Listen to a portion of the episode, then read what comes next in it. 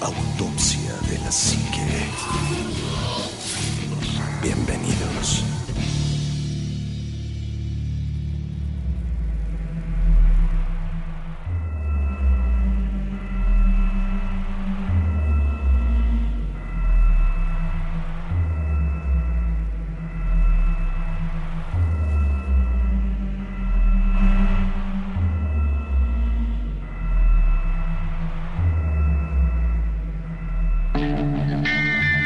Bienvenidos a otro programa más de Autopsia de la Psique. Quiero darle la bienvenida a todo el público que ha hecho favor de escucharnos constantemente cada jueves, eh, porque gracias a ustedes este programa ha ido creciendo constantemente. Es increíble la, la- la- lo cómo ha crecido el programa. Y pues muchas gracias y bienvenidos. Omar, muy buenas noches. Anima, eh, un verdadero placer estar nuevamente compartiendo micrófonos con ustedes. Luz, muy buenas noches. Buenas noches a todos los que nos escuchan. Y pues un día más aquí. Juanma, muy buenas noches. ¿Qué tal, Animal? ¿Cómo estás? Luz, Omar. Eh, pues bienvenidos sean a este nuevo programa de Autopsia de la Psique. Y pues muchísimas gracias por escucharnos, ¿no? Sobre todo a la gente que nos ha estado descargando en iTunes. Muchísimas gracias. Sí, muy, muy, muy, muy, ha crecido el programa bastante. O sea, es increíble la cantidad de lo que hemos crecido y eso es gracias a ustedes, se los agradezco de mucho corazón. Hoy vamos a tener un tema muy interesante. La verdad es que yo sabía poco de esto, pero conforme fuimos preparando el programa hemos descubierto muchas cosas y además he visto cosas que no, no tenía ni siquiera pensadas. Estamos hablando de esto que se llama el proyecto Libro Azul. También hay que Sí. rescatar Sí, que fue algo que nos pidió uno de los chicos que nos están siguiendo. Sí, una de las personas que nos sigue en Facebook eh, nos hizo el favor de, de hacernos la, la mención o de recomendarnos que habláramos de algo sobre el proyecto del libro azul y sobre los hombres de negro, temas que, bueno, pues vamos a tocar hoy. ¿No? Bueno, indudablemente esto es un, un proyecto que realmente no sabemos si es verdad o es mentira. Sabemos lo que tenemos. Que bueno, mira, el, el proyecto Libro Azul sí existe y sí fue un proyecto norteamericano. Déjame primero te pongo en Sí, contexto. claro. En 1951 había varios generales de la Fuerza Aérea Norteamericana que estaban eh, haciendo investigaciones sobre qué tan, qué tan cierto eran los avistamientos que había en, en Estados Unidos sobre el fenómeno ovni. Todo esto a tra- a- se dio después del caso Roswell, que fue que se estrelló un, En Nuevo un- México. un ovni en Nuevo México. Eh, no dio mucho resultado esta primera investigación que se empezó a hacer en 1951 y en 1952 a principio cambió el proyecto, cambió de nombre, no recuerdo ahorita el nombre que tenía al principio, pero cambió al proyecto del libro azul, De hecho, bueno, primero fue lo que era el comité Robinson. el comité Robinson exacto. Y en este sentido era prácticamente para descartar todo lo que era falso. Que pues sí, o sea, eran avistamientos de nubes, globos y demás. Hay muchísimo, o sea, de lo que tenían, el 97% tenía explicación o era considerado basura. Exactamente. Ahora, lo que pasó aquí es que al principio se, se empezó a investigar con el afán de desmentir lo que había. Exacto. Y después cuando cambia el, el proyecto al nombre del, del libro azul, lo que hacen es empezar a, a recolectar las piezas, los avistamientos y todo, tratando de, de identificar si alguno de ellos era o no una amenaza potencial para la seguridad de Estados Unidos. Pero Todo esto sale, perdón Luz, todo esto sale eh, por una cuestión muy, muy simple. La, la- la misma NASA eh, no estaba segura de qué estaba pasando. La Fuerza Aérea, bueno, en ese entonces todavía la, la NASA estaba como muy en verde, pero la Fuerza Aérea no sabía qué es lo que estaba pasando y el gobierno necesitaba saber más. Entonces es que se empieza a hacer todo este análisis. Que bueno, eh, hay un compilado de miles de casos y que la mayoría de esos casos han sido, eh, por decirlo de alguna forma, desmentidos. Eh, sí existe ese libro, es oficial, no es algo que... Yo puedo adquirirlo, puedo verlo. ¿Tú lo- puedes lo puedes el- conseguir? sí, en Estados Unidos tú vas a una biblioteca y lo encuentras. Encuentras el por libro. el, bueno, a lo que es el registro de la nación, porque es un libro oficial, tiene registros, obviamente los nombres de los testigos y demás han sido eliminados. Ahora, quiero, quiero suponer que este libro, Proyecto Azul, es una, un compendio Sí. de estudios o este, muestras o rastros de ovnis que presenta la Fuerza Aérea de los Estados Unidos. Pues ahí tanto como de que presenta lo que sí pasó, no, lo que me parece muy divertido y muy interesante es que tal cual, una vez que ya tuvieron así como que esto sí es cierto, esto no es cierto, desmintieron todo el fenómeno ovni. Dijeron que los ovnis no existían, que por seguridad de la nación, ta, ta, ta, no existen. Pero lo más divertido, lo más bonito, es que pidieron apoyo de todos, entre ellos Disney.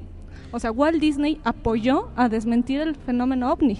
O sea, hay una campaña muy fuerte y de hecho si ves lo que son publicaciones de todo ese entonces, los ovnis no existen, los pintan más como el cuento de hadas. Es como la, la bonita caricaturita. Exacto. Sí, no, y sabes Bueno. también qué pasa, eh, perdón Omar, Sí. que hubo muchas cosas que no se pusieron ahí. Por ejemplo, en 1952, después de que salió el proyecto Libro Azul y demás, hubo un avistamiento de ovnis arriba de, de la Casa Blanca en Washington. Y eso no está registrado. Entonces, hay muchas cosas que están fuera del libro, que es como elegir, bueno, esto podemos desmentirlo y esto no, esto sácalo. Lo que sí se puede, mételo al libro. Voy a, Ese es el punto. voy a jugar un poquito de abogado del diablo en este sentido. Eh, es bien sabido por todos nosotros y por todos los que nos están escuchando que los gobiernos, en especial el gobierno de Estados Unidos, es especialista en toda la cuestión, la cuestión de conspiraciones, de encubrimientos, de manejo de la información y demás. ¿no? Pa- digo, Para un ejemplo clarísimo basta el, el 9-11, ¿no? con lo de las Torres Gemelas. Hablando un poquito acerca de los ovnis, una persona en alguna ocasión me dijo algo que, que me pareció muy inteligente. Cuando un, cuando un gobierno invierte millones y millones y millones de dólares, como fue el caso Roswell, como fue el caso del proyecto de- del libro azul, cuando un gobierno invierte tantos cientos de millones de dólares o miles de millones de dólares en desmentir algo que la gente piensa que es real, es porque es verdad. ¿Para qué contratar a Walt Disney? ¿Para qué contratar a tantas empresas? ¿Para qué invertir tanto en publicidad por algo que el gobierno bien podría decir en un comunicado? Ah, toda la gente está equivocada, no le hagan caso y se acabó. Un comunicado de prensa o un comunicado, una rueda de prensa con el presidente. ¿Para qué invertir? Además, durante 50 años que lo han hecho, porque lo siguen haciendo, siguen desmintiendo. ¿Para qué? ¿Qué encubren realmente? ¿no? No, y No, además- y, y- perdón que te interrumpa. Lo más interesante es que de 1952 a 1969, que es la caducidad más o menos del proyecto del Libro Azul, es cuando la aviación militar sufre infinidad de cambios. Así ¿Por es. qué? Porque ya en los 70 ya, ya los aviones, el Tomcat, el F-18, etcétera, etcétera, son aviones que todavía tenemos hasta la actualidad. O sea, ya no ha habido una cierta evolución de esos aviones. Sí, Claro. Pero en ese, en ese rango del 52 al 69 eh, es un cambio impresionante de los aviones que todavía vamos a suponer en 52 estamos a cinco años que se terminó la guerra la Segunda Guerra Mundial que no, ha habido, no había un cambio tan radical en los aviones como en Bueno, esa de, en ese Pero en es que ese estás tiempo, hablando- ¿no? Simplemente se dio la carrera espacial en esas fechas. Y estás es. hablando de que en ese, en ese entonces, eh, durante las investigaciones del libro azul, se recopilaron muchos casos en donde se supuestamente, fuera del libro azul, ¿verdad? Se maneja que empezó la ingeniería inversa. Sí. Entonces estás hablando ya de la tecnología antirradar, estás hablando de aviones no tripulados, espías que, que vuelan a unas alturas impresionantes con cámaras de super alta definición y que son capaces de transmitir esa información vía inalámbrica. ¿Y en qué año estás? O sea, todavía ni siquiera hay internet. Simplemente, Juanma, a mediados de los 70 y principios de los 80, derivado de toda esta investigación, surgen dos, dos aviones, uno que fue un verdadero fracaso para los Estados Unidos, que es el Harrier, el que despega verticalmente, y otro que fue el éxito que les dio la victoria en tantas guerras en Medio Oriente, que es el famoso F-117 o el avión Stealth, que es el que tú comentas, ¿no? Tecnología antirradar y demás. Que tuvieron que, e- ellos hacían vuelos nocturnos con el Stealth de prueba y tuvieron que empezar a hacerlos de día y hacer público en el gobierno de los Estados Unidos la existencia de este avión, porque Que ahí sí la oculto gente muchísimos Exacto, años. porque la gente lo confundía al verlo con, un, con una nave extraterrestre por el diseño tan raro. Sí. Entonces tuvieron que, pero, pero vaya, es a lo que yo voy. La forma más simple de desmentirlo es, así existe, aquí está, nosotros lo hacemos y por eso está ahí el avión. Punto. ¿Por qué, yo insisto nuevamente, ¿por qué invertir tantos años en desmentir el caso Roswell cuando, cuando el mismo gobierno dice, no es cierto, pero sigue invirtiendo en, en publicidad, en información para desmentir algo que, que no, no podrían haberse tardado más de dos semanas en hacer? No, pero es que aparte es jugar con sus mismas políticas, con sus mismas reglas, y es absurdo por el hecho de que no quiero que hablen de ello, pero yo te doy herramientas para que lo hagas. Eso me habla de que hay una cierta veracidad eh, o una eh, cierta realidad en esa situación. Eso es lo que, o sea, vi en el libro, o sea, eh, Estados Unidos se la pasa tapando infinidad de evidencia. Pero, te dio, te dio los, la, la pauta de decir, bueno, esto se va a llamar ovni, esto se va a llamar platillo volador, esto se va a llamar es, nave extraterrestre. Entonces, eh, eso se llama así, pero no lo diga- son falsos. O sea, ya te puso los nombres y los antecedentes en un proyecto, en un libro que se llama el proyecto Libro Azul, y te dijo cómo llamarlos. Pero no, eh, no, no son, son falsos, o sea, te lo tapan, ¿no? Claro, claro. Claro, lo que pasa es que también hay mucho, hay muchas cosas en juego ahí. El hecho de que Estados Unidos aceptara, por ejemplo, y, y el mismo caso es para Rusia o para Alemania o para cualquier otro país que en ese entonces estaba en una posición, eh, digamos, económicamente fuerte y dispuesto a la guerra. Que alguno de esos países te dijera, sabes que yo sí tengo una nave extraterrestre y la estoy analizando para saber cómo te voy a romper después a ti eh, tus, tus tanques, cómo te voy a, a destrozar tus, tus eh, bases militares, ese era imposible. Entonces todos tenían que decir que no y, y no exponer esa carta al enemigo, que en ese entonces tú recordarás que eh, Estados Unidos y Rusia traían un pleito impresionante y que Es por eso se dio una carrera tan, tan importante en la Guerra Fría, que ha sido esa carrera tan importante de crecimiento armamentista, no nada más para Estados Unidos internamente, o sea, a nivel global, Claro. Alemania lo que estaba y haciendo sí. también, lo que Eh, estaba a- a haciendo eso iba- Rusia. a eso iba, Juanma. Eh, durante la Segunda Guerra Mundial se habla mucho del gran avance tecnológico por parte de, de los nazis y de todos sus, sus laboratorios de pruebas. Se habla de, de- de máquinas que funcionan a partir de la teoría de la antimateria y de Pues cosas es que, muy, muy sea, extra- exageradas, De ahí pero te que- vas hasta los cómics, o sea, Claro, llega la sátira. claro, Lo poco cierto, lo mucho cierto que es, ya lo volvieron sátira. O sea, claro. Pero aún así es por algo, existe. O sea, algo sucedió para que esas historias se dieran. Y, y a lo que yo voy con esto es, viene una carrera tecnológica muy fuerte por parte de Alemania, por parte de Rusia en contra de los Estados Unidos. Eh, los Estados Unidos eh, hablan acerca de, de- o dan a notar, ¿no? La caída del famoso ovni de, de Roswell en Nuevo México. Y curiosamente a partir de ahí empiezan a generar mucho presupuesto para investigación armamentista, para investigación en, en- en bases. Empiezan a surgir varias bases secretas, muy, muy típico el caso del, del área este, 51 51. entre otras muchas, como el área 7, este, etcétera, etcétera, la base Phoenix. Pero a partir de ese momento es cuando viene el boom la de tecnológico. Alaska, la de los terremotos, ¿cómo se llama? Ah, eh, se me fue el nombre, ahorita te digo. Este, ¿Dónde está la, la tecnología HARP? Ah, Harp. Harp. los- los- el Harp. Este, a partir de ese momento se da ese, ese desarrollo. Yo lo veo, yo veo al caso Roswell y, y el caso del libro azul como un símil de lo que pasó con el, con el, 9 de- el 11 de septiembre. Se provoca una situación o se aprovecha una situación para invertir en armamento, en investigación, en desarrollo tecnológico cuando en ese momento no se tenía y para justificarlo ante el pueblo. es que ese es el Yo lo veo punto. como un encubrimiento de, de- de proporciones bíblicas. No será, o sea, más que realmente existe información, que sea cierto, es una simple justificación para jugar con armitas, a jugar a la guerra, porque Claro. existe, o sea, lo que fue el primer proyecto, lo que fue en este en 52 fue a cargo del capitán Edward Rupert. Sí. Y él fue quien publicó el primer libro, Claro. el que habló de los ovnis y todo. A ver, espérame, me estás diciendo que el ejército te va a publicar un libro y que te va a dejar llamar, no va a ser un objeto volante, va a ser un ovni. Y aparte, créele a la parte que te lo está tapando, ¿no? Claro. ¿Qué es lo que está revelando? ¿Qué es lo que está tapando? ¿Cuánto de esto es cierto? Ahora mira, ¿Cuánto- es que todo esto eh, viene desde un detalle muy especial y fue en el caso Roswell.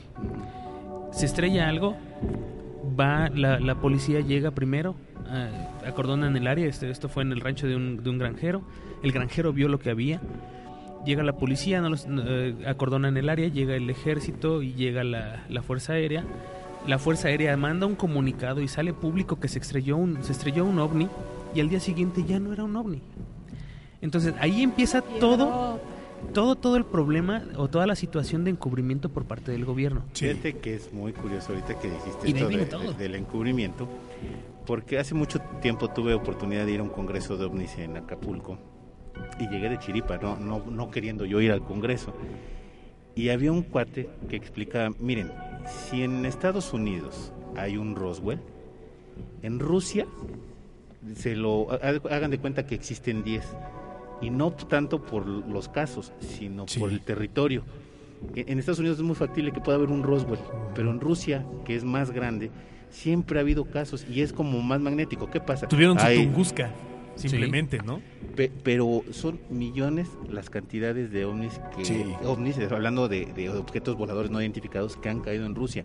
Inclusive hasta hace poco los este, los meteoritos que nadie esperaba. Cuántos meteoritos han caído en Rusia Rusia tiene la mayor cantidad de meteoritos que hay en el mundo. Sí, y eso tiene mucho que ver por su situación geográfica. Pero es, sabes una cosa, que cuando Rusia cambió de régimen, había muchas cosas ocultas en- dentro del, del régimen Sí, de la- anterior. sí de lo que la KGB de lo, de lo que era la KGB y extrañamente cuando cambia de régimen y la KGB empieza a soltar pues todo lo que tenía porque ya no tenía Y caso soltó tenerlo. información Pero muy Soltó fuerte mucha información Ahí fuerte, no pero cierto, hubo muchas no cosas que soltó todo. desaparecieron, no. O hubo sea, lo que muchísimas realmente cosas que la fuerte desaparecieron valió. O sea, Sí, pero por ejemplo valió. aquí, de, de- de un libro en donde el 9%, vamos a llamarlo, es, es este ovni, y el otro resto El, es... el, el 9% es quién sabe qué y lo demás ah, es bueno, sí, Lo demás sí tiene explicación, lo otro puede que también la tenga. Pero, Pero no Rusia. Rusia saca sus expedientes y dice, bueno, ok, esto pasó en tal fecha y sí es un ovni. Para nosotros es un ovni porque es un objeto que no conocemos, que no sabemos. Esto es lo que pasó y ahí están los antecedentes. Y empieza a sacar expedientes con mucho conocimiento de la situación, ¿no? Sí. Ovnis, eh, extraterrestres, etcétera, etcétera. Y dices, bueno, entonces, este, pues, ¿qué onda, no? De hecho, Anima, eh, a lo mejor mucha gente me va a tachar de, de loco, ¿no? Pero a partir de ese tipo de situaciones es de donde se derivan todas las teorías grandes de conspiración a nivel mundial, en especial las de los Estados Unidos. Eh, yo le comentaba a Juanma que incluso el libro azul fue la inspiración para, para crear los expedientes secretos X como Sí. serie de televisión. Sí. Porque existen libros y existen documentos por parte de los Estados Unidos de investigación paranormal. Los expedientes X sí existen, eso es una realidad. Que, que no sean como, como en la televisión Ah, sí, o algo, sí, sí, es sí. otra historia. Pero de que existen los famosos expedientes X del FBI, sí son reales. también de la KGB. existen, Y, también de la KGB. La KGB tiene Ah, muchos La, a lo- expedientes. la Gestapo, que iba. la Gestapo también La mucha Gestapo información tiene de hay, esto. hay una, Vaya. hay una, una especie como de conspiración, vamos a llamarla así, eh, eh, global de la Tierra, en donde Estados Unidos sigue creando armas de destrucción masiva. Rusia, al momento que cambia de régimen, dice, no, a la fregada no me sirve tanta arma de destrucción masiva, más bien tengo que construir armas que desactiven las de ellos. ¿Por qué? Entonces tienen bombas que desactivan todo lo que es eh, electromagnético. Eh, ¿Por qué? Porque saben que el Internet está en Estados Unidos. Entonces, si yo descompongo todo lo que tienen ellos, electromagnético, mecánico, todo lo funcional, no me van a poder atacar y yo voy a tener la ventaja de ellos usando armas convencionales. Claro. Entonces, qué, qué curioso que, por ejemplo, Estados Unidos sigue creando armamento de destrucción masiva y, y Rusia, eh, lo que se llama ese bloque, Tuvo eh, armamento para, no, no de destrucción masiva, Neutralización, sino ¿no? de neutralización. Pero fíjate, cada, cada uno tiene lo suyo. Rusia se fue por la neutralización. eh, los nazis, Alemania en la, durante la, la guerra, eh, empezó a apostar mucho a, otro tipo de cosas, que es una por un lado tecnológica y por el otro lado ellos tenían hasta videntes y personas que Es- podían manipular Eso yo creo eh, que cosas fue- muy fuertes. Y eso lo vamos a hablar yo creo que en un Sí. programa aparte. Porque como que al final perdieron la- las cabras, vamos a llamarlo así, de, de- de ir ganando una guerra, se empoderaron y empezaron a, a sacar cuestiones como de investigadores, por ejemplo, gente que vino a investigar aquí a México un famoso libro que después les voy a comentar. Eh, ale- veías alemanes en, en todos lados, en el Himalaya, en Es que sabes qué pasa, que cuando cae el régimen nazi, todos los científicos que estaban trabajando para ellos eh, son ah, atrapados por, por eh, los países eh, que estaban eh, luchando contra ellos y Estados Unidos se lleva a la mayoría de los científicos. Y lo que hacen ellos Estados es... Unidos se lleva la mayoría de todo. Se lleva la mayoría de todo, pero a estos científicos se los lleva para empezar a trabajar en el proyecto de la bomba atómica. Juanma, pero también ahí con lo que está diciendo el ánima. Sí, se, se- y lo vamos a platicar después con calma. Sí se volvieron locos de poder, pero no estaban tan perdidos, ¿eh? Ah, porque no, porque no, los demás países rescataron mucho de las investigaciones que ellos estaban haciendo, mucho de los libros secretos de los nazis y mucho de, de- de la ex- de las excursiones que ellos hacían en búsqueda del Santo Grial, de Shangri-La, eh, El Arca de la del Arca de la Alianza, Alianza, el Arca de de, la, Noé. de la roca de Chintamani, etcétera, etcétera. Muchas de esas historias falsas o, o historias de cuentos de hadas No son tan Muchos falsas. gobiernos las rescataron después de, de eso porque sabían que los nazis, los alemanes, iban muy avanzados en esas investigaciones. No, Inclusive eh, Estados Unidos llegó a admitir que en un momento al principio de la guerra, y, si, si Alemania se hubiera volteado y le hubiera dicho a Estados Unidos, te declaro la guerra, pierde Estados Unidos. Claro. No tenía la capacidad para hacerlo. Ahora, ¿qué pasa? A raíz de este libro azul, que eh, recupera todos estos casos y todo, la gente se incomoda con las eh, respuestas o con los resultados finales del libro azul. Sí, al y final empiezan, de cuentas no es lo que quería uno oír. Exacto, y empiezan entonces a sacar cada persona pues sus experiencias, porque antes eh, se hablaba muy libremente y después empezaron a dejar de hablar Es libremente que las personas que hablaban eran las personas que no estaban en el que no ejército. estaban exactamente. Y, y- y no sé por qué a lo mejor la vejez les da valor y ya en la época final de sus vidas, vamos a llamarlo así, eh, eh, ves este generales, coroneles, tenientes que empiezan a hablar de experiencias que tuvieron ya fuera de Simple, el hijo del, del, ah, del militar que fue a recoger el ovni que se estrelló en Roswell, después de que murió el señor, que murió su papá, él empezó a decir lo que le dijo el papá.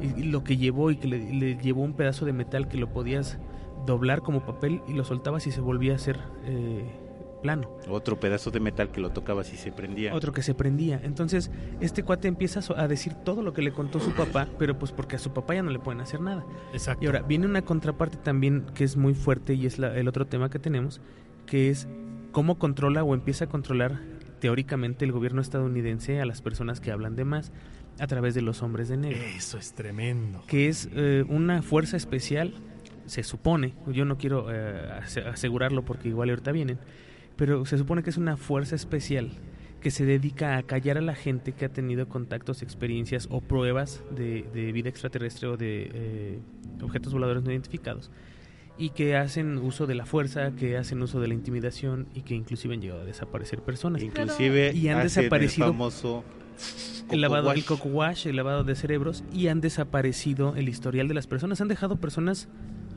sin existir. Sí, Pero es el punto, o sea, todavía hay pruebas que son las pruebas que supuestamente dejan. O sea, ¿Que deja quién? que- o sea, me estás diciendo que los hombres de negro van y hacen, limpian.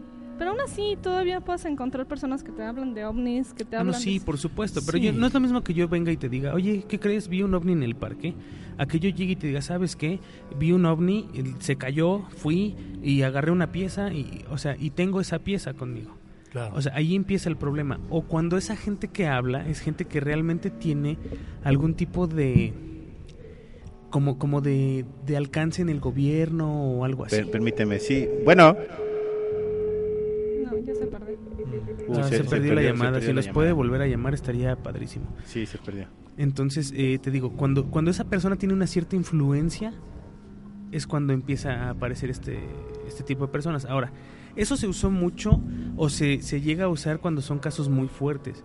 Pero la mayoría de la gente lo que hace, eh, que tú viste un ovni o lo que sea, lo que hacen es darte eh, información falsa junto con información real Como para desinfo- desinformar.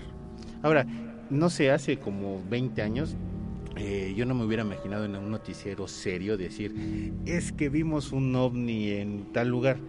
Ahora lo hace inclusive Joaquín López Dóriga y te anuncia, vimos ovnis en el Popo, ¿no? sí. Sí, que bueno, y pero ya se volvió ¿no? pero ya se volvió así como la parte de la burla de sabes que es el ovni de Popo y ya sabes que por atrás te están metiendo otras noticias que son de a lo mejor mayor relevancia y que sirven como tapadera para que no veas la noticia real ¿no? Pero es que es Exacto. aquí, o sea, ya están jugando, me están diciendo... Mira, todo, todo No es está tan simple como ah, hace un- unos años hubo un ejercicio militar en, eh, por parte de las Fuerzas Aéreas Mexicanas grabando con una cámara FLIR. Esta cámara detecta puntos de calor eh, que, que, que no se ven a simple vista, pero la, la tecnología de la cámara logra que se vean estos puntos. Ellos grabaron varios objetos, decidieron darle ese, ese material a Jaime Maussan. Jaime Maussan lo analiza y lo hace público. Después vienen unos ah, investigadores a decir, ¿sabes qué? Eso no es cierto. Son luces de unos pozos petroleros que están como a 120 kilómetros a, a la distancia y se alcanza a percibir el calor. Vinieron unos científicos norteamericanos, rentaron una avioneta, le cargaron una cámara FLIR, volaron la misma ruta, Sí. a la misma altura, pusieron las cámaras en la misma distancia cuando las torres petroleras estaban funcionando y no detectaron absolutamente Exacto, nada. exacto. Entonces, para que un gobierno, todo esto tuvo que haber pasado, fíjate, desde que se grabó esa imagen en la Fuerza Aérea, tuvo que haber pasado por altos mandos para dársela a Jaime Maussan. O sea, no es cualquier hijo de vecina el que dice, sí, dásela a este cuate. Sí, ¿no? Pero es que la información es poder. ¿Tú para qué le vas a dar algo que sabes que pueden publicar? No, No, y no, no, además no, se la das a pero- una persona que a lo mejor ya perdió ese, ese respeto y esa... Sí, permíteme. A ver, va. Sí, bueno. Sí, buenas noches. Buenas noches, ¿Qué tal? soy Anaí. Hola, Nay, ¿cómo estás? Estoy, lo estoy escuchando y me encanta el programa y sobre todo están tocando un tema súper interesante. Y los quiero felicitar por toda la objetividad con la que lo hablan. Muchas gracias. Muchas gracias, Anaí. Muchas gracias, Anaí. Pues eso era todo chicos, les mando un saludo a todos. Muchas, Muchas gracias, Gracias, Anaí. igualmente. Igual recibo un abrazote y un besote. Gracias, besos. Bye. Besos hasta Gracias. Bien. Entonces, Gracias por la ¿en- ¿En llamada. qué estábamos? ¿Qué te estaba diciendo? Ya se me. Eh, eh, en lo del caso de la foto, o caso sea, de las- tú le das una foto a Jaime Sí. Maussan Ah, pe- y, pero y- te y digo, se vuelve ya parte de la burla, ¿no? Porque ya Jaime Maussan pasó de ser un investigador serio, a lo mejor del fenómeno, a ser parte de la botana de todos los que Sí, se claro. investigan, ¿no? Pero, pero vamos, en ese entonces Jaime Maussan todavía no era la botana, Ajá. ¿no? Entonces, esto, esta información no nada más pasa por un tipo en el ejército. Tiene que pasar por el comandante de las Fuerzas Armadas, pasar a nivel presidencial Sí, claro. y después bajar. O sea, no es tan sencillo como, ah, yo tengo la... Yo lo grabé, te yo lo lo grabé y paso. te lo paso. O sea, internamente en el ejército nunca se filtra nada hacia afuera y cuando se llega a filtrar, cortan Mira, cabezas. así. Aquí no se, no se cortó ninguna cabeza. ¿Cómo te, te explicas tú que un gobierno de un país as- admita públicamente a nivel internacional que grabó unos, unos eh, objetos voladores no identificados? Y, y es tan- y fíjate que es, eh, me, me recordaste un caso que hace mucho tiempo tuve oportunidad de vivir en Tláhuac. En Tláhuac yo tenía un personaje que trabajaba cerca de Milpalta, que era como una especie como de presidente municipal de una, de una demarcación. No es delegación, es como coordina, era un coordinador de pueblos. Eh, un día no puede accesar a su trabajo, este, el sitio está cercado por, este, por el ejército. El ejército mexicano, no estamos hablando del ejército de Estados Unidos, el ejército mexicano.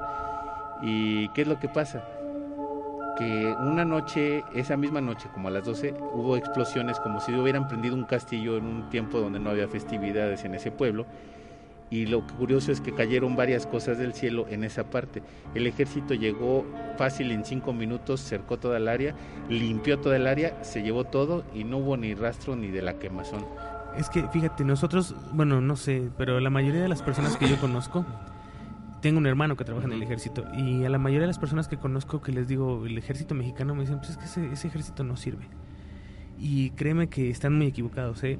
El ejército norteamericano sí, sí tiene mucho más alcance, sí tiene mucho Ah, más sí. coordinación, sí tiene mucho más dinero. Tiene más presupuesto. Pero el ejército mexicano, o sea, Está, es el verdad. ejército número un, undécimo primero de todo el mundo. sí, Sí. no, no, pero, pero a nivel táctico, en operaciones tácticas internas, el, el ejército mexicano está increíblemente Es capacitado. impecable. No, o sea, es un Y de hecho- nivel De Sí, hecho, la mayor parte La del entrenamiento que se da aquí en México viene de Estados Unidos. Sí. O sea, no mandan a todos para allá ni traen gabachos aquí, mandan a dos, tres, toman el entrenamiento y lo, vuel- lo bajan aquí. Oh, Entonces están súper capacitados sí para, para borrar una escena de una- un, un Sí, ovni no, pues estrellado, sí, sí. para mandar un hombre de negro que sea un hombre de verdad. no te lo son los mandar. soldados que vemos en las carreteras. No, nada que ver. No, son fuerzas especiales. No, es otro nivel. Sino es otro nivel de, de- de- de ejército, un ejército de élite, ¿no? Vamos Así a llamarlo es. así. Bueno, amigos, se nos acabó el programa. Eh, Este tema está bastante interesante. Hay bastantes cosas que recortar sobre esto. Es Sí. muy, muy, muy padre. Pero bueno, ya por lo menos sabemos que el proyecto azul, el proyecto Libro Azul, es el que le dio nombre a los ovnis, Así es. platillos voladores. Viene de otro lado, luego te contaré exactamente quién, quién Sí. forjó bueno, ese nombre. pero oficialmente, pero oficialmente ya fue el libro azul. sí. El primer Muy bien. capitán que se encargó Sí. de todo este relajo, ¿no? Así es, pero ya oficialmente en un texto, en algo escrito, en algo que nosotros ya podemos decir, ay, mira, aquí viene el nombre. Sí, que es oficial, es, este, el en libro azul. Proyecto Azul, ¿no?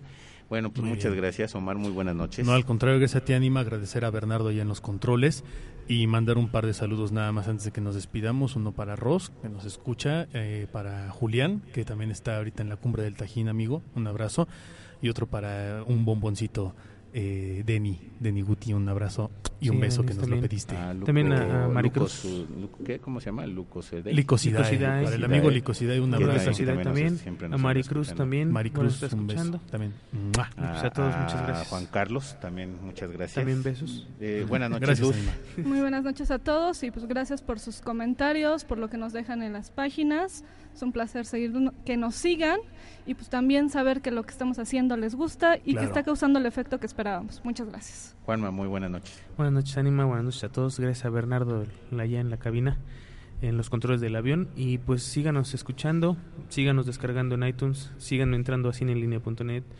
Ah, bueno, en, en todos Facebook. lados, en el Facebook, Autopsia de la Psique. De veras, este, Omar, tú prometiste las fotos de... De, de, De Billy Mayer. Ya están, ya están. están arriba, Ah, sí. bueno, Ya están ya están. las fotos.